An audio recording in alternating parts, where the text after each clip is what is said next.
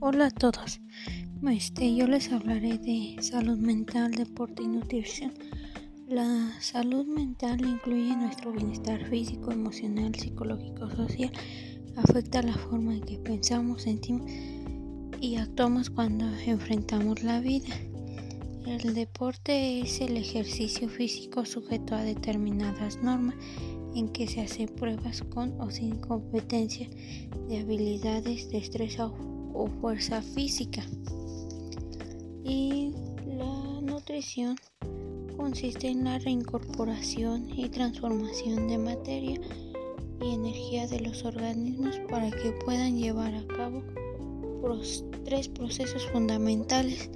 Mantenimiento de las condiciones internas, desarrollo y movimiento manteniendo el equilibrio homeostático del organismo a nivel molecular y microscópico.